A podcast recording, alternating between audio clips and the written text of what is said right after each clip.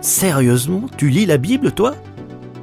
Un podcast proposé par Trésor Média. Bonjour Jonathan. Bonjour. Alors, en ce qui te concerne, la Bible fait partie de ta vie depuis que tu es né, puisque tes parents la lisaient bien avant toi. Euh, tu l'as donc parcouru plusieurs fois déjà.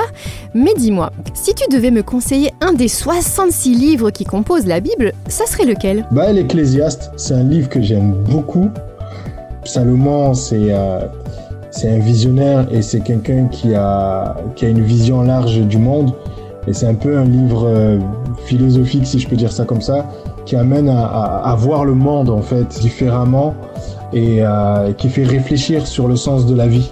Et euh, moi, en tout cas, c'est un livre qui, que, que j'aime énormément, euh, l'Ecclésiaste. C'est un livre vraiment de, de sagesse. Alors la Bible compte des histoires passionnantes avec des personnages très différents. Est-ce qu'il y en a justement un qui te parle plus que les autres? Mon personnage préféré, euh, je dirais que j'en ai deux. Alors dans l'Ancien Testament, c'est David. Il est authentique. Il nous montre, au travers de ses écrits, son état émotionnel. En fait, il est très transparent dans ce qu'il vit émotionnellement. C'est euh, l'homme selon le cœur de Dieu, mais en même temps un homme imparfait.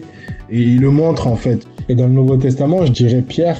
C'est un homme qui a vraiment un énorme caractère et je m'identifie également. C'est quelqu'un qui part de rien et Dieu l'amène là où il est.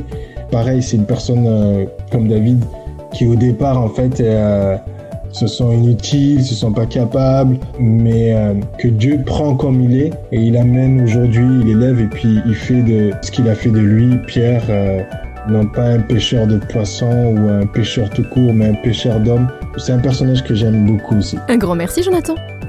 Retrouvez gratuitement tous nos podcasts sur trésorsonore.com.